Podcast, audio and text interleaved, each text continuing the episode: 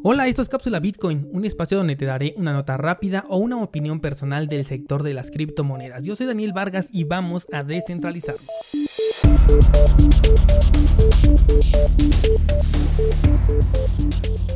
Los medios digitales de pago cada vez se vuelven más populares y a medida que la economía internacional continúe su descenso, verás en tu país un mayor esfuerzo por digitalizar el dinero.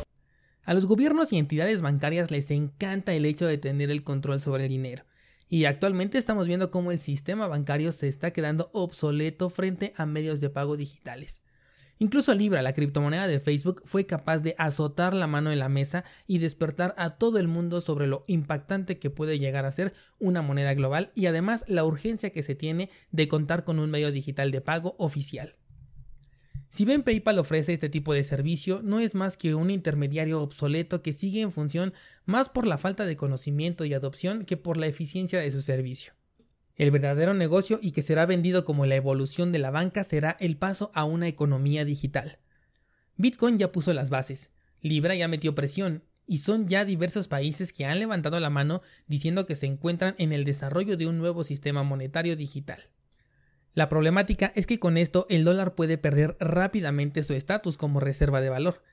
China, por ejemplo, ha dicho abiertamente que se encuentra creando su propia criptomoneda, y es que la tecnología blockchain permite a los gobiernos tener un control absoluto sobre el dinero, ya que toda transacción realizada con las aplicaciones dedicadas al intercambio de valor digital van a ser registradas por las instituciones que lo controlan por lo que ahora sabrán qué has gastado, en dónde y a qué precio, y además de dónde vino ese dinero.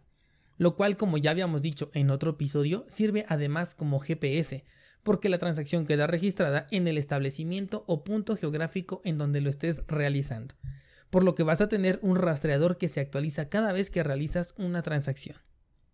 ¿Qué tan lejos estamos realmente de este escenario? Sinceramente yo creo que nos encontramos mucho más cerca de lo que parece. Sobre todo con los efectos de la crisis, hemos visto cómo todas las acciones de los gobiernos y de los bancos están encaminadas a retirar el mayor circulante posible de las calles y digitalizarlo de tal forma en que el dinero nunca salga de las instituciones y solamente quede como un registro digital en las computadoras de las instituciones y de tu dispositivo móvil.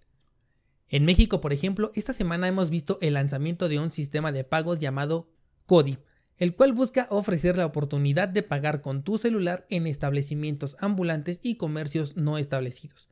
Este es otro intento más por digitalizar la economía, ya que todo el comercio ambulante se realiza en su mayoría a través de efectivo. Y conforme la difusión de CODI vaya en aumento, así como los usuarios que lo utilicen, van a tener que adaptarse y ceder el control de su dinero a los bancos. Lo mismo con los casos que ya habíamos hablado de Bancomer y su restricción para hacer retiros fuertes en ventanilla, y también el caso de PayPal, el cual no puede almacenar ya dinero de manera tokenizado, por lo que ahora tiene que enviarlo de manera inmediata a tu cuenta bancaria. Si te das cuenta, todos los esfuerzos tienen como objetivo eliminar poco a poco el circulante de dinero en efectivo, acostumbrarte al uso de plataformas digitales para tus pagos y prepararte mentalmente para lo que conoceremos como la banca 2.0. Ahora bien, si los comerciantes y personas pueden migrar de manera exitosa a medios de pago digitales como lo es Cody, entonces también son completamente capaces de hacerlo con las criptomonedas, ya que el método es prácticamente el mismo. La diferencia va a radicar en que tener tu dinero en un procesador de pagos controlado por el gobierno es renunciar a la soberanía de tu dinero y regalarle por voluntad propia el control de tus fondos a un banco. Mientras que si utilizas Bitcoin estarías quitando de encima las manos de los gobiernos e instituciones de tu dinero.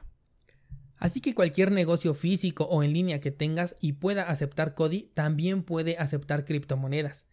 En cursosbitcoin.com te enseño cómo aceptar Bitcoin en tu negocio online y además te enseño cómo evadir la volatilidad de los pagos que recibas, para que ese desgastado argumento de que la volatilidad de Bitcoin afecta a tus ingresos no sea ningún impedimento para que puedas aceptar criptomonedas en tu negocio. Cuéntame, ¿tú ya utilizas Bitcoin en tu negocio o al menos para transacciones comunes? Si es así, eh, me gustaría que me lo hicieras saber a contacto arroba cursosbitcoin.com y que pusiera los datos de tu negocio para que los publique yo en el blog. De esta manera más personas pueden conocer tu negocio y además popularizar la opción de pagar con criptomonedas. Yo soy Daniel Vargas y nos escuchamos la próxima semana aquí en Bitcoin en español.